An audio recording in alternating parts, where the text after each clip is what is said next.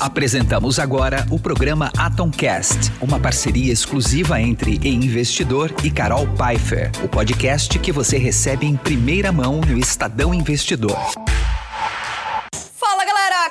Aqui começando mais um Atomcast, sempre falando sobre grana, money, bufunfo e muito empreendedorismo. E hoje temos uma atração internacional aqui. Ele que já fez propaganda até de café. Não, brincadeira. Esse grande amigo. Vocês vão saber, vocês vão bater o olho nesse vídeo, vocês vão me contar quem ele parece. Escreve aí depois nos comentários que eu quero saber se você acertou.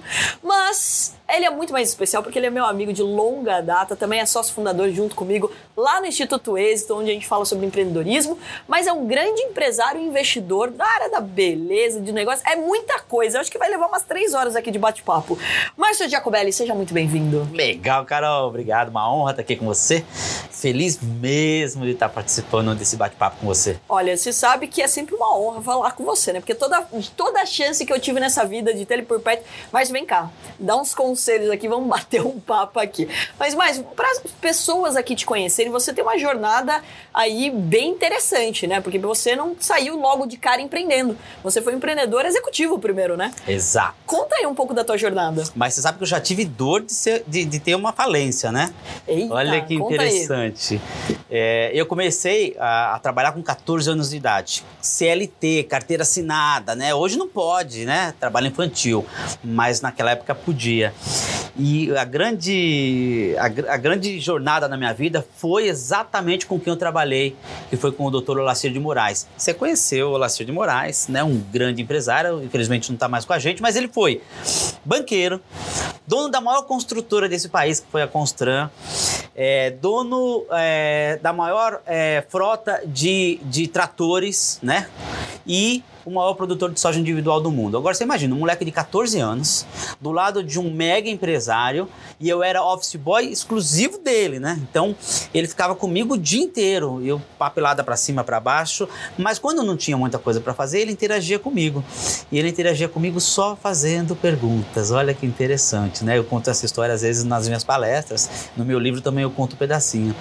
É, só fazendo perguntas, e ele perguntava de tudo para mim, de economia. Claro que eu não sabia responder responder, mas tinha que buscar a resposta. Então, eu aprendi. Ixi, não durante... tinha nem o Google ali no Google, celular, ali né? na, na, na, mão para poder ajudar, hein? E eu não quero denunciar a minha idade, mas tinha enciclopédia de estudante o Barça, né? A Barça, né? Então, imagina. Né? você, não, você não vai falar que isso é coisa de velho, porque eu, eu ia na casa da minha avó, pra, porque ela tinha a coleção inteira da enciclopédia, e daí era truque dela. É, pra gente ir na casa mais, ir mais vezes na casa dela, não podia tirar de lá.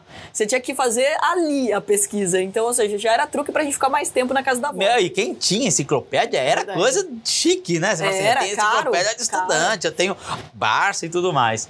Enfim, de lá, aí eu, eu, eu cresci é, como é, empregado, como colaborador. Com 22 anos de idade, eu já alcançava o cargo de liderança.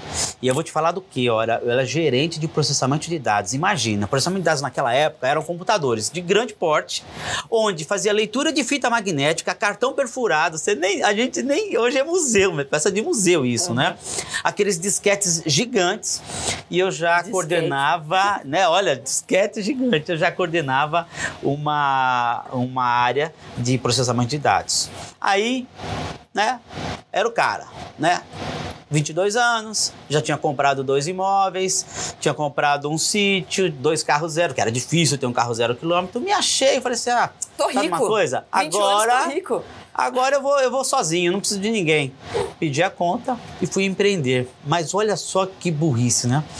É, eu falo que é, a gente não tinha orientação certa. Por isso que eu dou valor a mentor, por isso que eu dou valor à capacitação, por isso que eu dou valor a, advisory, porque se eu tivesse é, alguém para me orientar, eu não faria a burrada que eu fiz. Mas enfim, a dor fez eu aprender. Abri uma escola de computação para criança. Imagina, ó, naquela época disco magnético, achava que a criança ainda precisava de escola de computação. Eles já nascem hoje sabendo de tudo, né? Já nasce teclando. E aí, óbvio que não deu certo. É, eu tinha uma rede de franquia, quebrei, vendi tudo, adquiri uma dívida Chegou a ter rede de franquia ainda. É, né? Tinha, então, umas quatro. certo, é, vai. É, umas quatro franquias, uhum. mas é coisa fácil de abrir, né? Uhum. Abriu uma atrás da outra. Uma atrás da Isso outra. Em que, que lugar que você tinha essas, essas escolas? Na zona leste de São Paulo, de São onde eu Paulo. vim. Outro, outra, outra situação, que eu não tinha ninguém para orientar.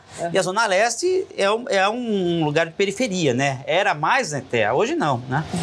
Aliás, sou corintiano de coração, né? Eu Ah, sei que você é Deus. palmeirense, mas... Eu sabia que tinha alguma coisa que você ia entregar que tinha um defeito. Eu sabia que nossa amizade estava conturbada. Cadeira, sou É. palmeirense, mas te respeito até. É, É, só. É. É, é, o Corinthians nesse momento não faz ameaça. Pois é, né? Vamos mudar de assunto, vamos mudar de assunto, né? Você pode, não ainda a dá pena. tempo de você virar palmeirense antes É, da, da final da vamos Libertadores. mudar, Vamos mudar. É melhor, melhor falar de economia. Quer ir pra Bolívia? Aí, Vamos lá. você sabe que depois que eu quebrei, Carol, foi, é, a gente brinca agora, mas foi doloroso porque eu aprendi da pior forma possível, né? Com dois filhos pequenos, tendo, tendo que contrair uma dívida, morar de aluguel e eu tava achando que era o cara e podia fazer tudo sozinho. Então, né? Ninguém faz nada sozinho. Eu precisei é, de apoio, voltei para o mercado de trabalho e fui fazer o que eu sei fazer, empreender no, no, no, no CNPJ do outro, né? Frase Aí- oficial de Geraldo Rufino Eu já, o Fino, ele fala isso muito bem. Depois, minha última empresa, aí dando um salto, né? Minha última empresa foi a Natura. Fiquei 10 anos na Natura como executivo da força de vendas. Lá eu aprendi a força da rede, a força de você ter pessoas representando o seu produto, a força de você ter uma marca. E quando eu cheguei na Natura, imagina só, existiam rumores da Avon querendo comprar a Natura, uma americana. Normalmente é assim que acontece, né? Os americanos vêm aqui e compram as empresas brasileiras. E a gente, uma multinacional brasileira, a gente só estava na, na América Latina, com grande posição, inclusive, é, no Brasil, muito forte. E dez anos depois, a Natura comprou a Avon. E aí você fala que o orgulho que dá uma empresa brasileira comprando uma americana e a gente Inversão, hoje né? Porque você tava ali, todo mundo esperando o contrário, tá né? Todo mundo esperando o E contrário. você trabalhando para É. que a empresa crescesse. Ô, mas vamos fazer uma curiosidade aqui, porque né, eu tô num universo bem masculino, como todo mundo sabe, e a pergunta que mais me fazem em entrevista é como é trabalhar com um mundo de homem. E vamos aqui, né? Porque você entrou num, num mercado da beleza, que é um universo bem feminino, né? Existem muito mais mulheres ali, principalmente entender o consumidor ali, você tem muito mais mulheres comprando o produto, quando você fala, por exemplo, de Natura. Como foi também essa jornada, né? Então você sai de processamento de dados, aí você vai lá para a escola de computação até então, ok, né? Tipo, Sim. não tinha o lado mais da beleza, da estética e tudo mais. Se você se vê num cargo de liderança no universo mais feminino, teve que se adaptar, teve alguma coisa aí no meio do caminho para ajudar nesse processo? Muito. Aliás, a vida foi muito generosa comigo, porque eu aprendi a força da mulher, principalmente na área comercial, né? Essa sutileza, essa sensibilidade da mulher. Eu falo que uma equipe de vendas tem que ser mista. Mas se eu tivesse que escolher, eu escolheria trabalhar com mulheres, né? E a força da Natura era mulher. A gente só tinha a antiga promotora que foi adequada a gerente de relacionamento, só mulher. Não, a, gente, a gente era proibido de contratar homem, não tinha como contratar que você homem. não reclamava, mas E 90%, 99% da, das consultoras, mulheres, né? Uhum. Tô falando de um universo de 1 milhão e 200 mil pessoas do sexo feminino trabalhando, falando da sua empresa. Então, a mulher é muito mais apaixonada é, quando ela é convencida, né? Muito mais emocional. E para mim, vendas é emoção. Né? A gente compra pela emoção, justifica pela razão. Né? Quando você compra uma coisa porque você quer, você gostou, é um carro legal, é uma roupa legal, é uma marca legal, é uma viagem legal. Aí quando as pessoas perguntam, você sabe que pagou muito por aquilo, você justifica o preço pela razão. Mas na decisão mesmo, na hora de fazer, a emoção conta muito. E a mulher sabe muito bem que é isso. E olha que interessante, né? Porque daí você fala, poxa, você teve que aprender sobre todos os produtos, né? A Natura, principalmente. Pô, não são poucos os produtos da Natura, né? Quantos produtos tinha ele? Na época tinha 1.200, agora tem 800. SKUs. É muita coisa, né? E daí, e vamos lá, não é coisas que você particularmente usa no seu dia a dia, né? Então, ou seja, teve que aprender muito até sobre o- ah, os benefícios daquele produto também, até para você poder tomar decisões dentro de uma empresa, não adianta nada. Você fala assim, eu tenho um, mas eu tenho um time de produtos maravilhoso, mas você não consegue vender ou montar uma estratégia se você não conhecer a fundo o teu negócio. Verdade. Aliás, eu tinha que usar, viu, Carol? Principalmente quando, Testou tudo. quando fala pele, né? Então você tinha um protocolo de uso Poxa, de pele, a onde você faz. vai a- ter uma- um, um maquiador aqui nesse momento pra gente. É, não, você sabe que existe hoje de maquiagem para homem, né? Que a maquiagem para mulher é de detalhe, mas o homem ele põe na mão, faz assim, já já consegue ter um efeito de maquiagem. Ah, mas até para vídeo, né? Se não passar um pó ali, fica Se não passar um pó, fica brilhando uhum. e tudo mais. Usando o, o protocolo, que você fala, ah, eu tenho que limpar, depois tenho que tonificar, depois eu tenho que fazer um produto que é contorno dos olhos, contorno dos lábios, depois eu, e aí você começa tecnicamente a entender, não só, e aí é o segredo da venda direta, que é o segredo de você capacitar sua força de vendas para falar bem do seu produto. Então, você treina produto e treina negócios. Agora você fala, aí ah, perfume, é tudo igual, vamos vender perfume absolutamente quando você vende perfume para mulher é diferente de você vender perfume para homem. Homem se dá duas, três fragrâncias, coloca todas as fragrâncias aqui, ele pega uma, cheira, fala é essa que eu quero, pronto. A mulher fica testando, cheirando, testando, cheirando, volta, testa de novo, cheira tudo de novo. Ela é muito mais seletiva para escolher um produto. O homem não, o homem ele, ele é pragmático, quer escolher rápido. Às vezes escolhe errado e vender perfume para homem é diferente de vender perfume para mulher, Nossa, como qualquer outra coisa. Eu não sou público alvo de perfume, né? Porque eu uso o mesmo perfume há anos, eu nem sinto mais o cheiro dele, né? Porque você, depois de um tempo você já nem sente o, o cheiro é verdade. do perfume, né? É isso aí. E agora tá cada vez mais difícil de encontrá-lo, tô ficando brava já. Mas é dificilmente você troca, né? Até porque pega a característica da pessoa, né? Ali, a, a, a, cria uma autoridade ali da, da, da Pega, pessoa. e tem a memória olfativa, tem uma série de coisas legais. Por bem e por ruim, né? Você tem memória olfativa lá do, de, lugar, de momentos que a gente não passou legal, que a gente não quer nem saber o cheiro, né? Ah, é você pega, por exemplo, as grávidas, quando entravam na Natura, elas ficavam com ânsia de vômito, porque a Natura tem um cheiro que é um perfume chamado erva doce. Tem aroma, aroma em, toda, em, todos, em toda a área da Natura lá na fábrica do erva doce. Então a mulher que teve aquela sensação, cheirou o erva doce, que teve ânsia, quando ela, depois de 10 anos, 20 anos, 30 anos, ela tem o mesmo cheiro, ela tem essa, essa, essa lembrança, lembrança olfativa. É, Olha que é interessante. Louco isso, né? E depois da Natura, como que foi essa transição aí? Então, aí eu tive que é tomar uma decisão. Quando eu decidi não mais ser executivo da Natura, é uma decisão difícil. Porque multinacional, salário legal. Tá tudo indo bem, tudo bem, obrigado. PLR, PLR da Natura era agressiva. que você, né, tipo, tava um cartão pra ser comprado e tudo mais. Viagens, festas, eventos. A Natura é uma empresa de relacionamento, então ela preza pelo relacionamento mais do que pela transação comercial. A transação comercial vem através do relacionamento. Sim. É tudo legal, salário legal, carro da empresa, academia da empresa, tudo legal. Aí você fala, quero sair. Hum. Qual a primeira sensação que a galera fala pra você? Você é louco, né? Você é doido de doido. Você é doido. Você tá onde todo mundo quer. É. E, e aí eu percebi que quando te chamam de louco, é a hora. Você tá no caminho certo. É porque ninguém tá conseguindo enxergar o que você tá enxergando. E daí você saiu logo de cara e, e já começou a fazer outra coisa? Ou teve aí um, um tempo para você? Como que foi essa transição? Então, eu pedi para sair, a Natura ainda me segurou uns seis meses, que eu tinha uhum. que entregar algumas coisas, o que é legal. É, acordei e eu tive que tirar um ano sabático. Não dá para fazer uma virada de chave de uma vez. Sabia que eu tinha Olha que dica, trocar... Gente o meu cérebro, tinha que trocar. Aí viajei, fiquei um tempo no Canadá, depois fiquei para os Estados Unidos, depois fui conhecer o tal marketing digital, que na época a gente se falava muito. Aí fiz um programa de imersão lá em Orlando.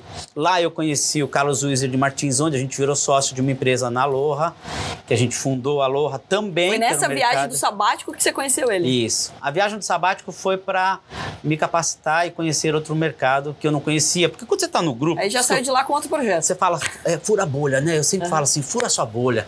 Cara, se você está falando com as mesmas pessoas sempre há muito tempo, fura sua bolha, porque tem um mundo diferente. Sim. E, se, e quando te incomoda aquilo, você precisa tomar ação. Tem gente que não, não tem essa coragem, né? Então você tem que estourar a bolha, estourou a bolha. E aí eu conheci a galera e aí, aí sim comecei a conhecer outro mercado. O mercado de compra e venda de empresa, o mercado de investimento de startup, o mercado. Foi aí nesse momento que eu conheci você, que eu conheci a galera que realmente está fazendo a diferença de empreendedorismo no país.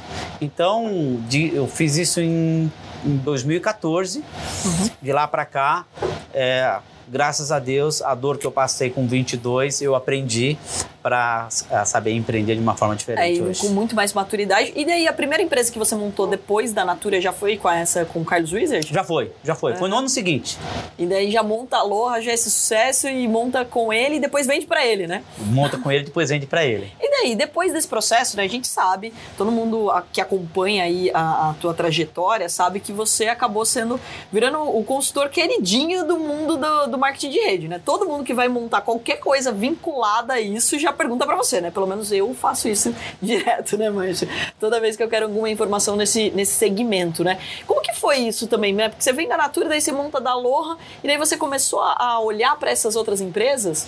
Então, quando eu acho que essas empresas me acharam no mercado quando eu lancei o meu livro pela editora Gente. O meu livro ensinava a consultora, ou consultor, ou pessoa comum que queria empreender, não tinha como fazer isso, dava o passo a passo e mostrava uma visão da empresa. Se você, empresa que está no varejo ou está em qualquer outro canal e quiser explorar um outro canal, que é o canal de vendas diretas através do marketing de rede, seja mononível, binível, mu- multinível, não importa, mas que você tem uma rede de pessoas para fazer, o meu livro, quando foi best-seller e ficou na Veja, na lista da Veja entre os mais vendidos do Brasil, aí eu fui achado.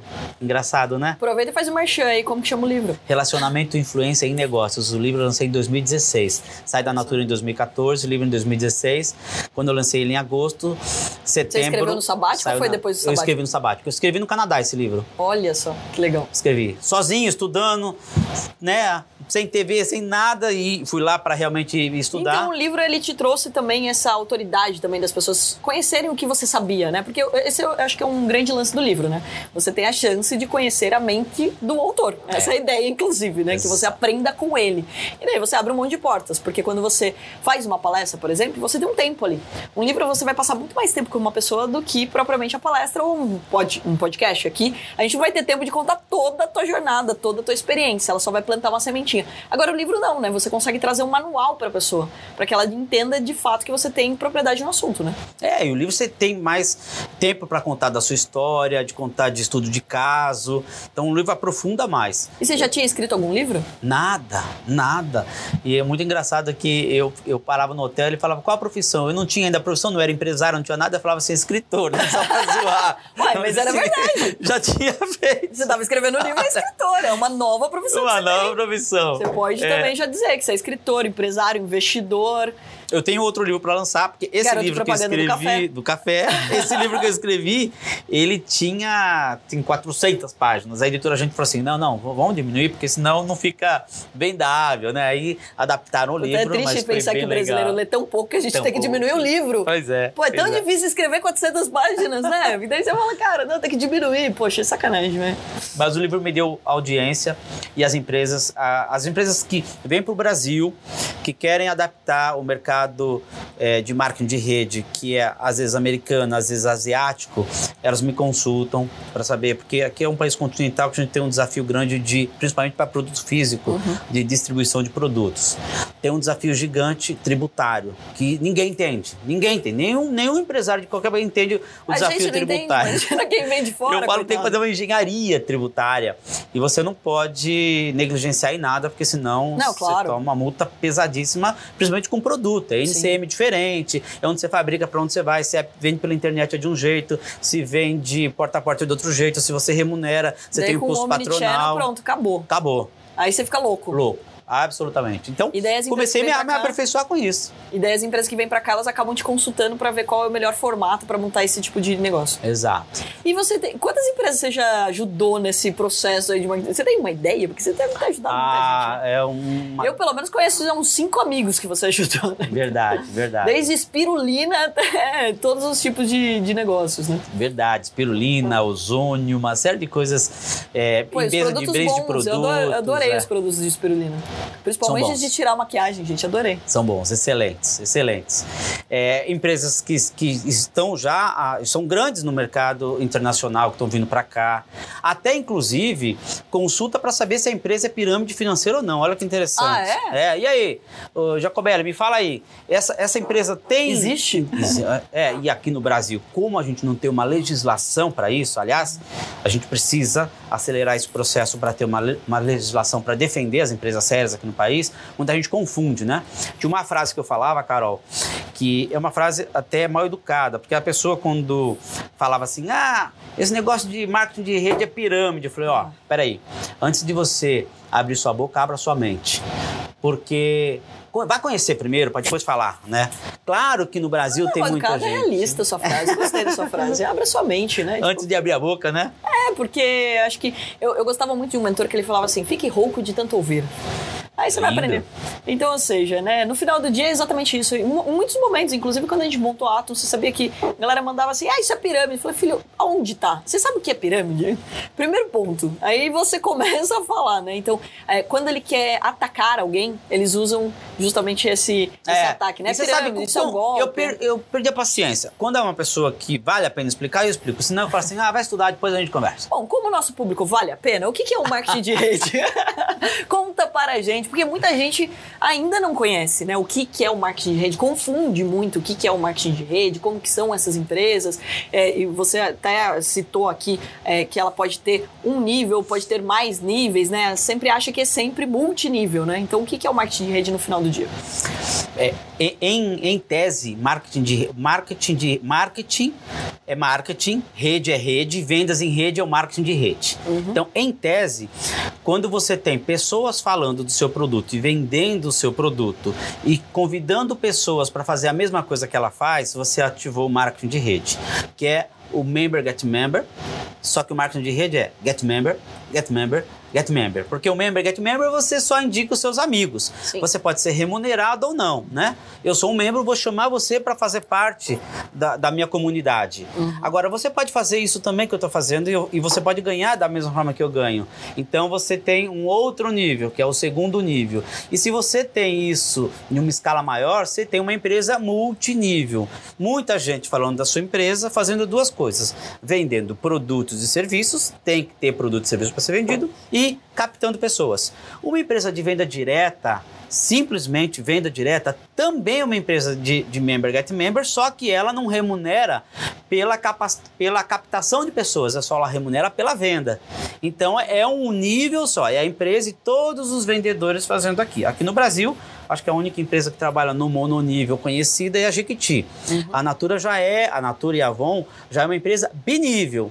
Tem a, a galera que vende, tem a galera que cuida da galera que vende e tem os CLTs, os, os, os gestores que cuidam da galera, que cuida da galera e assim sucessivamente. Então, marketing de rede é cuidar de pessoas e você tem que ter produtos e serviços para poder treinar, capacitar toda e qualquer empresa de marketing de redes. Não tem treinamento, desconfie.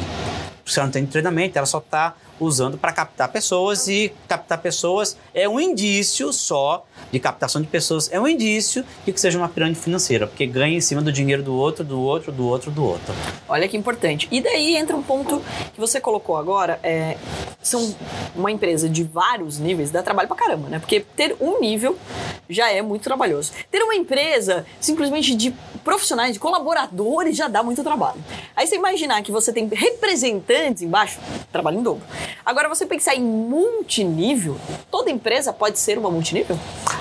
Desde que tenha uma margem para distribuir riqueza, pode que eu acho que o grande desafio está na margem, né? Primeiro tá que margem. a gente sabe muito bem que, infelizmente, no Brasil, o empreendedorismo é mais por necessidade do que por oportunidade. Dito isso, ninguém aprende sobre gestão, ou seja, ninguém aprende sobre números, por isso que se apanha tanto. E eu vejo muitos casos que, inclusive, de empresários que eu brinco até que, assim, deu certo por sorte. Porque muitas vezes ele não tem noção da margem que ele tem. E não tem essa questão, por exemplo, de trabalho tributário, entender. Muitas vezes até a questão do imposto tá errada, né? Então, o grande desafio está nessa margem. Ela tem que ter uma margem grande para poder ter esses níveis, certo? É, tá corretíssima. Só que a margem tem que ser alocada no local certo. Por exemplo, quando você tem uma empresa para o varejo, você precisa comissionar o lojista. Uhum. E você precisa reservar uma grana para fazer propaganda do seu produto. Porque através da propaganda, o consumidor final vai na loja e consome seu produto. Então são duas margens grandes: propaganda e o lojista.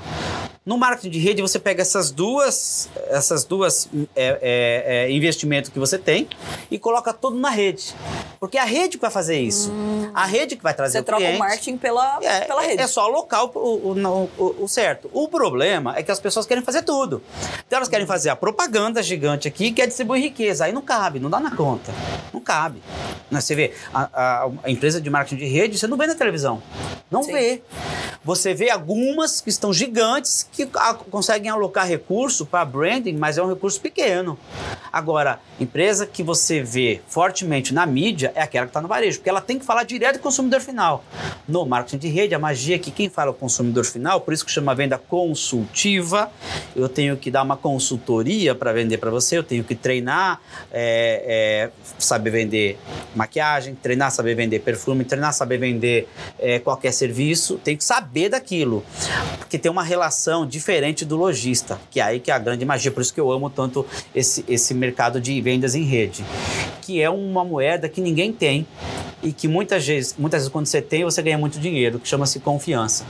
Então você transfere a confiança de uma marca consolidada, um brand forte, para o consultor que vai falar da sua marca. E como a pessoa com quem ele está falando confia nele, você não precisa gastar tanta energia para fazer branding marca, para estabelecer a confiança de uma marca. Como, por exemplo, se eu falar, você vai consumir uma marca é, de varejo, você entra no supermercado e você olha uma marca já consolidada, é muito mais chance de você comprar aquela marca que tiver o mesmo preço de uma marca desconhecida. Você fala, hum, essa marca eu não conheço. Claro. O investimento aqui é muito maior. No marketing de rede é, é inversa a proporção. Quem fala da confiança é quem está falando do seu produto na ponta. Que daí é muito no tete a tete, é, né? Você confia pessoal. mais em mim do que na empresa em si. Sim. E daí entra também uma coisa, uma curiosidade aqui, né? Quando a gente fala, por exemplo, de produto direto no, no varejo, né? Na loja, e é isso, essa é a lógica da margem ali, não adianta. Por exemplo, você tem um produto e ele entrega para o lojista 10% e o outro entrega 50%, obviamente ele vai focar naquele produto que ele vai ganhar mais, né? Assim como você foca naquele cliente que te paga melhor certo? Perfeito. Então, quando você fala de multinível também, existe essa disputa entre as empresas, porque além dela trazer o treinamento, a confiança, ou seja, ela cuidar desse, desse empreendedor, dessa pessoa que está empreendendo com ela, porque é um empreendedor, né? Uma pessoa que está dentro do. Tem uma nomenclatura certa, não sei se. Porque cada hora eu escuto de uma forma para o cara que entra, por exemplo, que trabalha no multinível. É, tem, é, tem uns, uns chamam de empresário, outros de consultor, outros de empreendedor, outros de líder de rede. Cada empresa adota o seu um nome. nome. É. E daí, essa pessoa, né, que comprou essa causa dessa empresa, etc., além dela sentir confiança, gostar do produto, etc., obviamente essas margens precisam ser atrativas.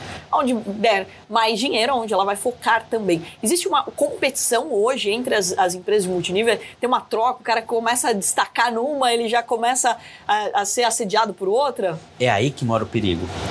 Porque a, se você tivesse que listar as empresas brasileiras que deram sorte no marketing de redes, você vai ter dificuldade.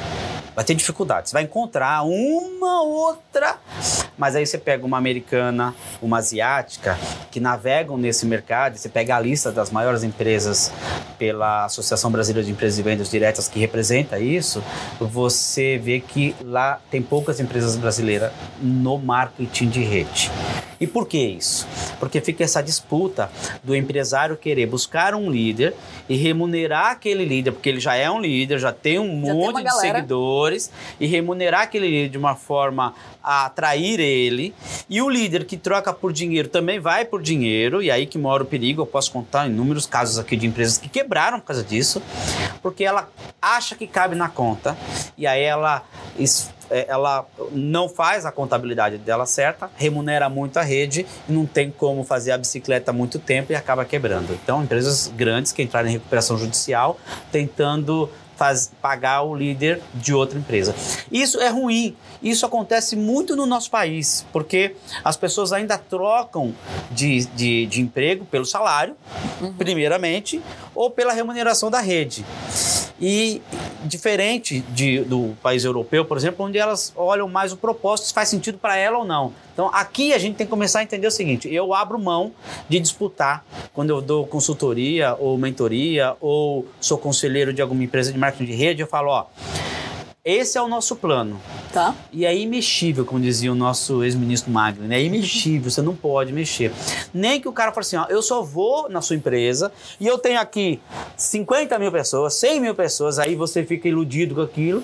Eu só vou se você me der um bônus maior. Não pode. As americanas fazem isso.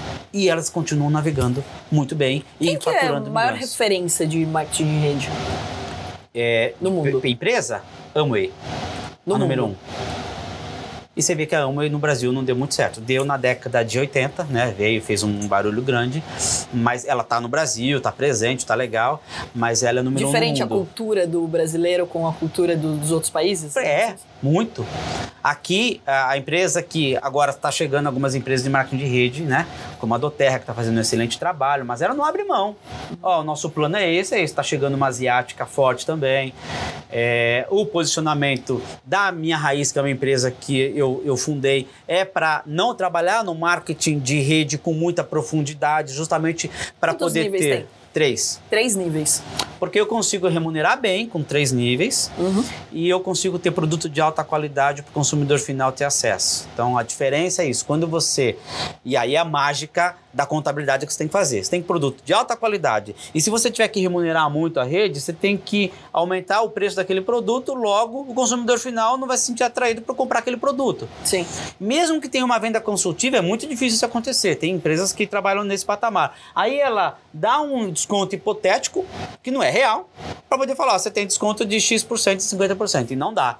Então, quando você trabalha num- numa linha mais, mais é, planilha aberta, você sabe que você não pode passar de 30% de desconto, porque você não consegue ter o patamar para ter produtos de altíssima qualidade. É muito difícil fazer essa conta, principalmente quando você tem uma engenharia tributária aqui no Brasil. Estou falando de produto. Quando é serviço é mais fácil e é legal. Uhum. Aliás, tem muitas empresas de serviço, Carol, entrando na remuneração em rede, que é o Member Get Member Get Member. E aí eu aconselho sempre fazer uma remuneração é, tranquila, que dê renda extra, e você fala muito disso, né? De, de, de múltiplas rendas, né? Você tem que ter canais de, de, de remuneração com pessoa física e com pessoa jurídica. Exato. É, o multi-receitas é o que realmente faz as pessoas poderem construir patrimônio de uma forma mais inteligente e sofrer menos, né? A pandemia foi a maior prova disso. Se você era refém de uma única fonte de renda, você muitas vezes se lascou ali no meio do caminho, né? E o brasileiro, infelizmente, tinha 15 dias de capital de giro. Há dois anos de lockdown é horrível, né? Então, ou seja, se você tem outras fontes de renda, pelo menos você traz uma tranquilidade. Dá para conciliar uma pessoa trabalhar com multinível e ela continuar sendo um investidor, um trader, continuar tendo a profissão dela, um dentista, um médico, ou não, ele tem que se dedicar 100% a isso. Total, dá para conciliar. Aham. O fato é que normalmente você vai gastar mais tempo e energia onde você está ganhando mais. Claro. Absolutamente normal. Então você consegue fazer, Aquela renda extra pode virar principal. pode virar principal. Uhum. E tem muita gente hoje que trabalha no marketing de relacionamento, né, no, no, numa vendas em rede que tá, que tem salário maior do que de executivos de multinacionais. Sim. Isso super legal. Tá Tenho vários certo. amigos, tipo o Elton, por exemplo, que anda de skate, continua ganhando super bem, obrigado. A galera, tá a galera conectada com a gente Uhum. que, que Mas ganha. eu fico só zoando, o Elton, porque... Mas eu gosto mais do. skate. Você fala- quando você imagina um líder de multinível, geralmente, até porque você já cria um estereótipo, né? É. É igual você cria um estereótipo de alguém do mercado financeiro. Aí você acha que vai encontrar alguém falando economês, todo lá de terno e gravata, muito formal, né? E daí, de repente, você conhece, por exemplo, me encontra, ou encontra meu irmão que anda de camiseta, por exemplo. Então, ou seja, você já toma um susto. Então, por isso que eu brinco sempre com o Elton. Eu nunca imaginei, né? Tipo, pô, o cara é líder lá e é, tá andando de skate, né? Adora andar de skate pra tudo que é canto. Gente boníssima, um grande líder do mercado de marketing de rede. E que começou lá atrás também, não é da noite pro dia, né? Vamos Começou considerar que dá atrás. Era trabalho pra funcionário caramba. público, é, tem uma história bem legal. E, e a gente tinha numa empresa é, americana uma consultora, mulher, no, no- no México, que ganhava um milhão de dólares mês sendo consultora de rede. Olha que louco, um milhão de delícia! dólares né, no México. É, depois que você montou a tua base ali, mas assim, todo mundo vê isso, mas também não é, é fácil o dia a dia, né? Porque também quando você tem um time, você precisa continuar motivando o time. Obviamente você vai ter um monte de gente baixa, etc. Mas queira ou não, as pessoas esperam que você apareça em algum momento, ou que você, né, tipo, motive elas a continuarem, né? É, e tem outra coisa muito importante. Muitas vezes as pessoas falam assim: não, agora eu já tenho uma rede gigante, não preciso fazer mais nada. Lê de engano. E eu, eu vou, vou, não vou falar do líder de rede, mas de Uma empresa que se posiciona num canal que vai ter gente vendendo seus produtos, representando, sendo treinada para negócio e produto, ela, como linha estratégica dela, ela tem que captar pessoas. Então, se você pega, e aí é, é um número real, se você pega qualquer empresa de venda direta, de marketing de rede, que deixa de captar pessoas, em três anos ela quebra. No primeiro ano ela já sente 30% a menos, no segundo 60%, se não quebrar no segundo, ela quebra no terceiro, porque as pessoas saem, é normal, as pessoas morrem, não querem mais e tudo mais. Então, então faz parte do negócio trazer pessoas novas para a comunidade. A gente fala, e qualquer empresa, você faz parte de você criar, abrir novas, como você está num canal de franquia, abrir novas franquias. Faz parte de você lançar novos produtos. Você precisa ter uma estratégia para recrutar essas pessoas para participar da sua comunidade e entrar no processo e fluxo de trilha de treinamento. Em, é, é, capacitação, é, captação, capta, capacitação e engajamento.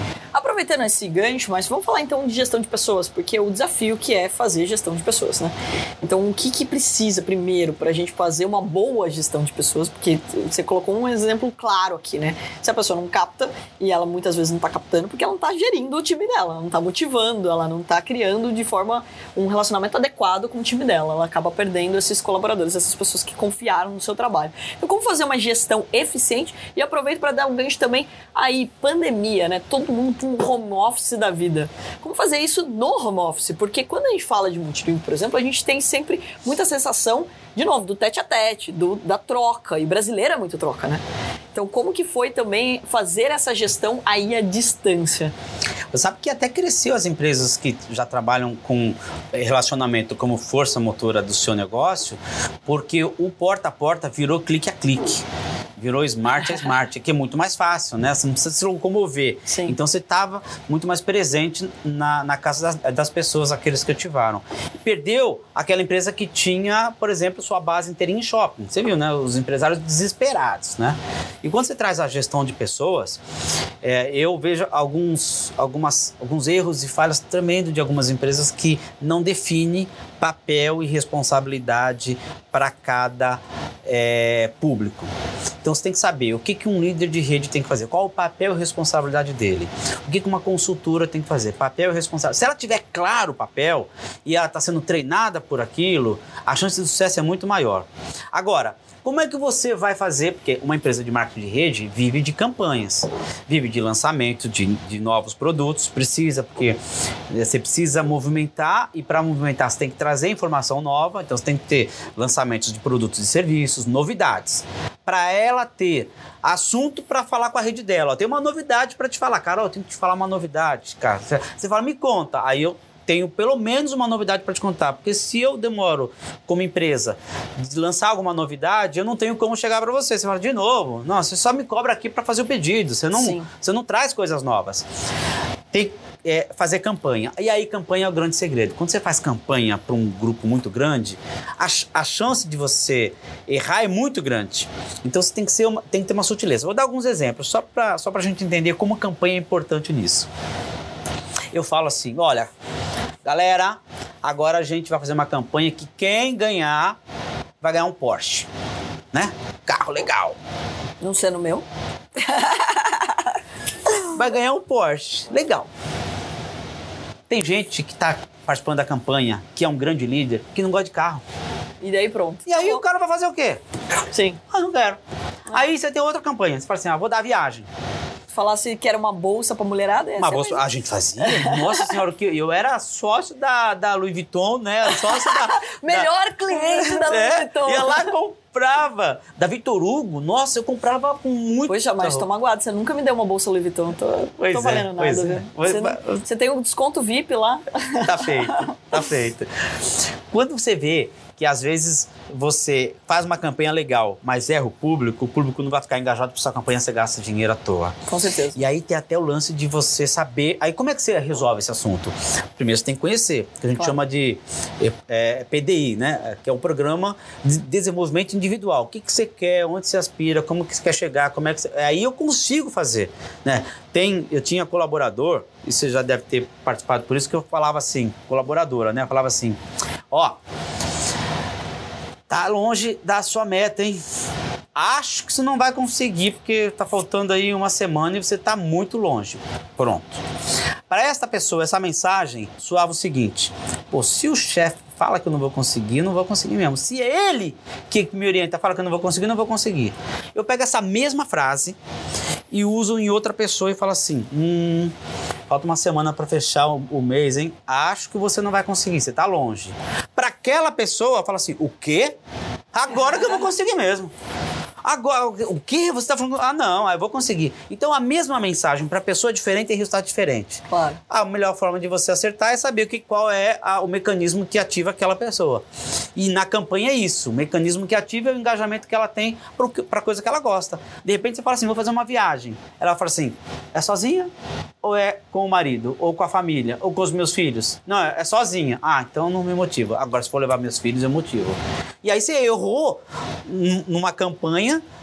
para poder trazer mais resultado e a pessoa não está nem aí. Se, E curiosidade, a, a a empresa, por exemplo, você entrou numa empresa de multinível, como que você tem essa, né, como que você consegue mapear isso? Porque, vamos lá, de novo, para você contratar pessoas pro seu time, colaboradores, já é um grande desafio você conhecer a fundo o que eles querem. Mesmo porque a gente nunca sabe o que a gente quer, né? Começa por aí. A gente pode achar que a gente sabe, né? Porque autoconhecimento não foi ensinado quando a gente era criança, nem durante a faculdade. Então, ou seja, a gente passa uma vida inteira tentando achar o que a gente realmente quer. E daí, quando você fala isso em escala, a gente tá falando de milhares, centenas de milhares de pessoas. E aí? pesquisa e a maioria ganha. É assim. Você não Então dá para você vai fazer todo mundo. nunca. Você não vai fazer gestão pela minoria. E aí é o erro que muitos empresários cometem. Porque ele fala assim: "Ah, eu não quero reclamação da fulaninha e tal", mas aquela aquela pessoa, Vai ter infelizmente, vai ter reclamação. Não adianta, não adianta. Não adianta. Hater você vai ter em qualquer lugar. Não adianta. Vai ter gente que vai fazer de tudo, vai fazer legal, legal, legal, legal. Mesmo assim, ela tem uma visão de crítica. Tinha consultora que às vezes eu estava dando a orientação e ela ficava reclamando, e reclamando, e rec- na minha frente, reclamando, reclamando. Eu não faço isso, eu fiz isso uma vez só. Mas ela reclamava tanto que eu falava assim: eu acho que essa empresa está fazendo mal para você. Eu vou convidar você para sair da empresa. Eu- imagina, eu convidei, o pessoal aplaudiu, porque ela estava atrapalhando todo mundo. Olha que louco isso. É, como é que você âncora, né? recusa vendedor ou comprador?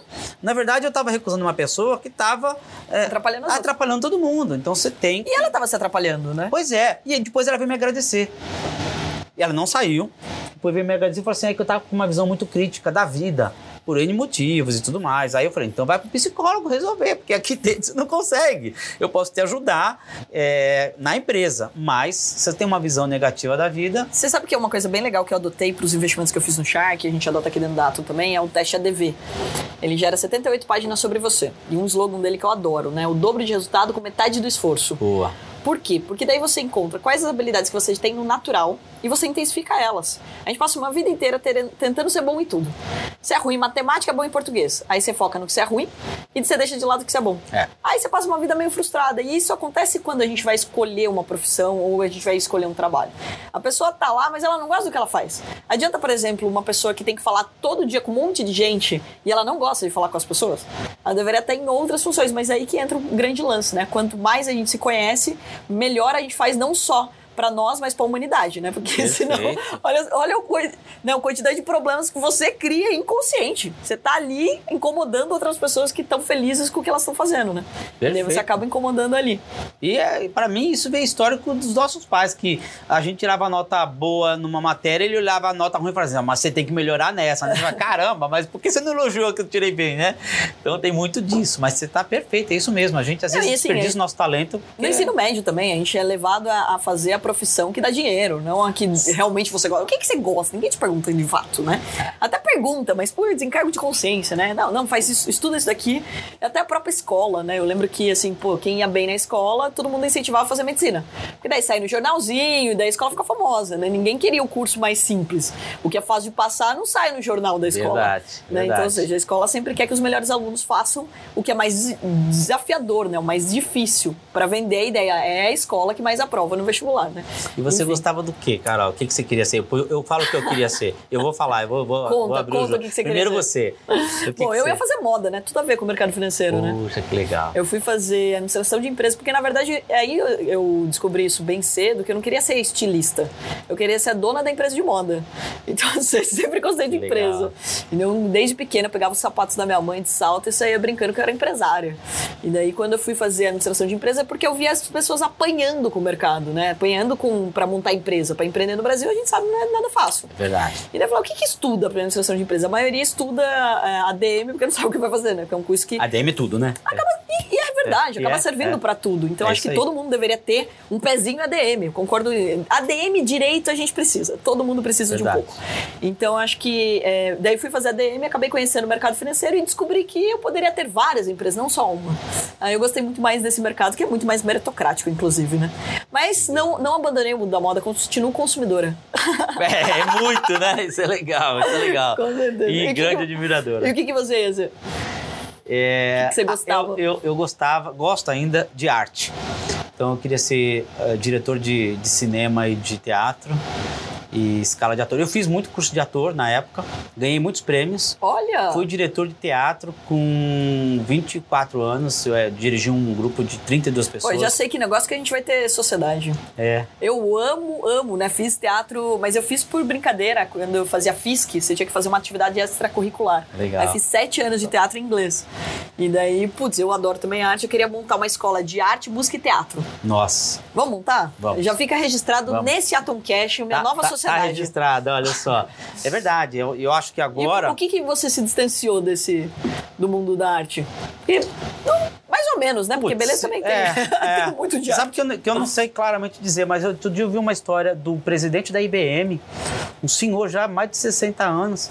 Ele largou, depois que ele saiu, se aposentou, e foi virar ator. Porque o sonho dele era virar ator. Eu falei, ó, tá vendo? Sempre é Mas você é ator. Você, eu, eu tenho certeza. Quem, quem é esse ator que está nessa mesa? Escreva nos comentários, eu quero saber se vocês adivinham. Todo mundo vai adivinhar. Pois é, vai nada.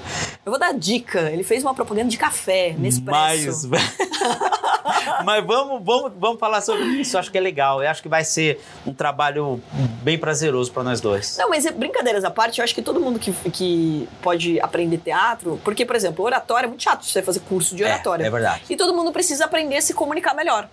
Então, não só para você subir num palco, para você ser um palestrante, porque as pessoas até têm uma imagem de que só quem dá palestra precisa se comunicar bem.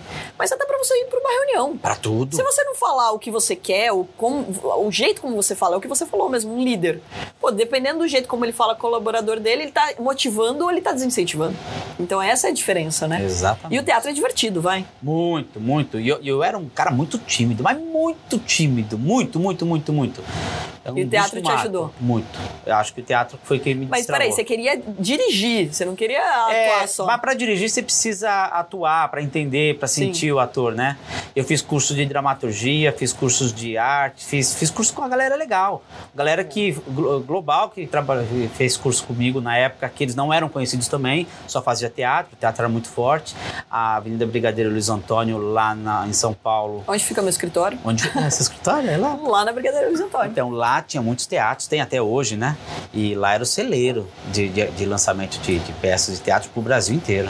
Você legal. acha que essa fase sua do teatro te ajudou na gestão de pessoas? Porque é, hoje é uma habilidade que você tem, inclusive no seu livro você fala bastante sobre isso, né? Sobre a gestão de pessoas. Isso te ajudou a, a ser um comunicador melhor, a se relacionar melhor com as pessoas, a escutar mais as pessoas? Sim, sim, muito até, porque primeiro que você tem que preparar é, uma peça, preparar um cenário para que outras pessoas vão te aplaudir, tem que gostar. Sim. E como é que você faz isso gerindo as pessoas que estão no palco, né? Então, para mim, o teatro tem uma composição gigantesca. Até eu comecei a ganhar dinheiro com teatro também, porque tudo que eu fazia eu colocava para ganhar dinheiro, né? E eu já, eu já trabalhava, já tinha minhas economias e tudo mais, e o grupo precisava de grana para comprar o figurino, comprar tudo. Eu falei assim: eu posso financiar mas a bilheteria é minha se eu fizer. E aí foi legal, porque a gente oh. lotava a bilheteria e eu ganhava muito dinheiro. Então, multiplicava o meu dinheiro através da bilheteria financiando o grupo de teatro.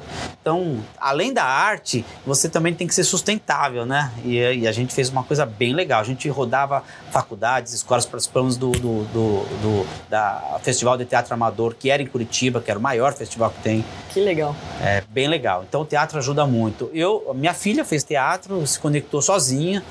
É, eu aconselho todo mundo a fazer arte.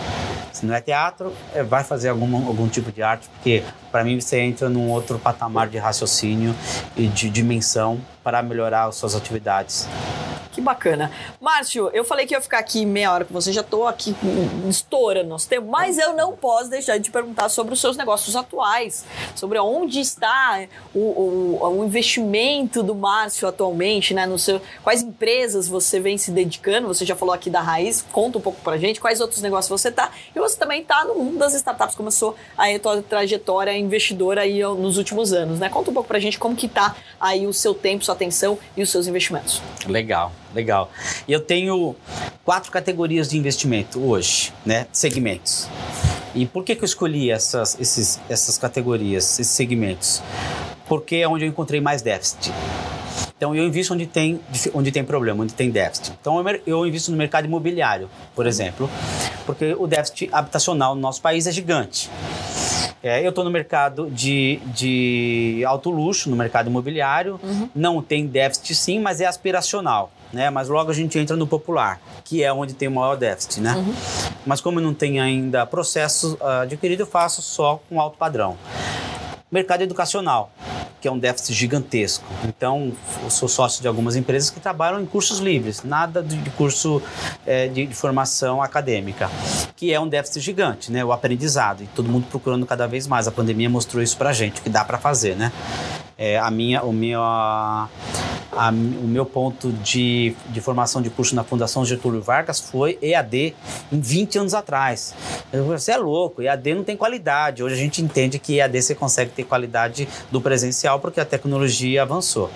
E o terceiro é o déficit da beleza né? As pessoas me perguntam, pô, onde é que tem, tem beleza, beleza de sobra no Brasil? Assim, como é que é? Não tem beleza de sobra no Brasil? É, eu achei que a gente é. era bonito. eu falei assim, mas sempre você quer ser mais, né? Cadeira. O brasileiro, ele é muito, né, é, ele gosta vaidoso. muito, muito vaidoso. Muito, muito. Né? Diferente do mundo todo, a gente consome muito mais, O né? Brasil é um dos maiores do mundo, né? Você fica brigando com o Japão, com Estados Unidos e Brasil, e fica aquele...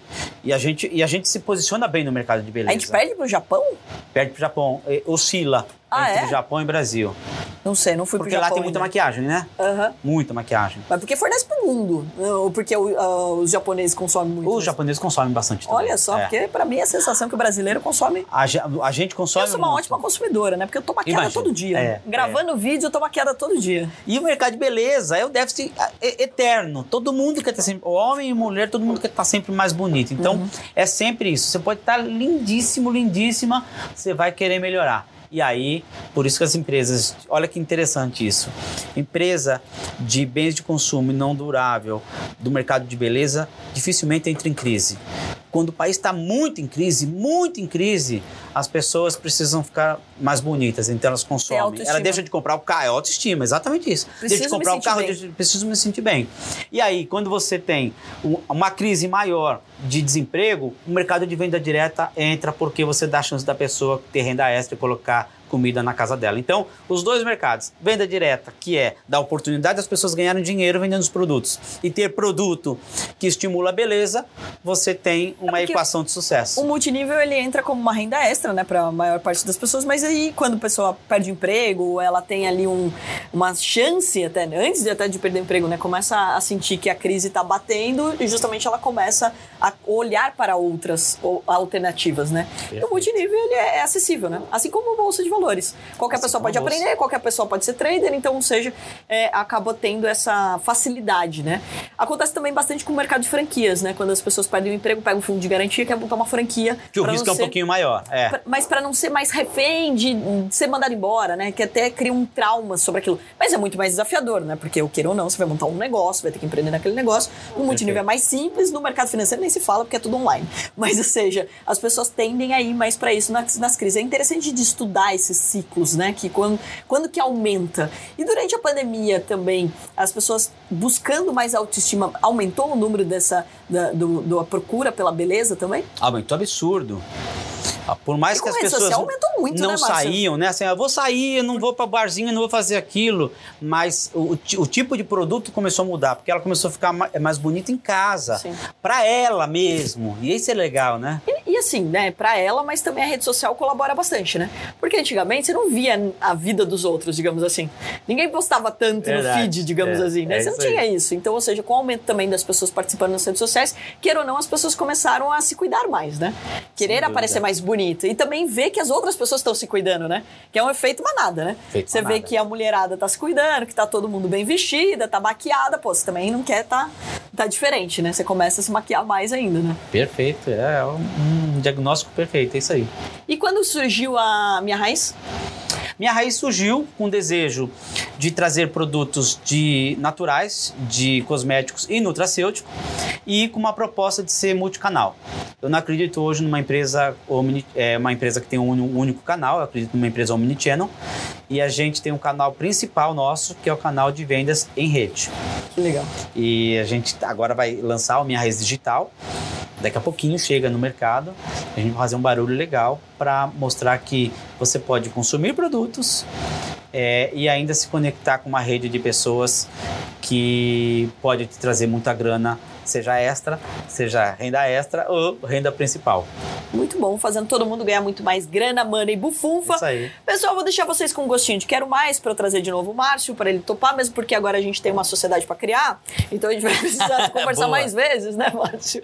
Brincadeiras à parte, aqui é sempre um prazer te receber. Obrigado por A você é ter minha. vindo. Que aula que vocês acompanharam aí. Pessoal, ó, duas dicas aqui importantes. Não esquece de comprar o livro do Márcio. Onde que encontra o livro? Em todo que é lugar, Márcio? Só digitar Márcio Jacobelli no Google, você vai encontrar o livro lá. Já vai. Tá no Sarava, tá em todas as livrarias, é, foi feito pela editora Gente, então. E ó, é o Márcio Jacobelli, tá? Eu sei que eu brinquei com o ator aqui, vocês vão tentar. Escreve aí nos comentários se vocês descobriram que ator que eu tô falando. Ele é igualzinho, olha só, igualzinho.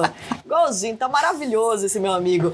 E é isso, pessoal. Escreve aí nos comentários se você gostou e compartilha com o maior número de pessoas, porque é através da educação que a gente muda o nosso país. Então, se você achou essa aula rica aqui pra você, porque é sempre uma aula que eu trago aqui, né? O pessoal tá dando um show aqui nessa mesa mesmo. Então, se você gostou desse conteúdo, compartilha com outras pessoas para elas poderem aprender também. E lembrando, né, antes de abrir a boca, abre a, A mente, mente. hein, Márcio? Isso. É isso aí, pessoal. Um grande beijo pra vocês e até o próximo Atom Cash. Você ouviu o Atomcast, uma parceria entre o investidor e Carol Pfeiffer.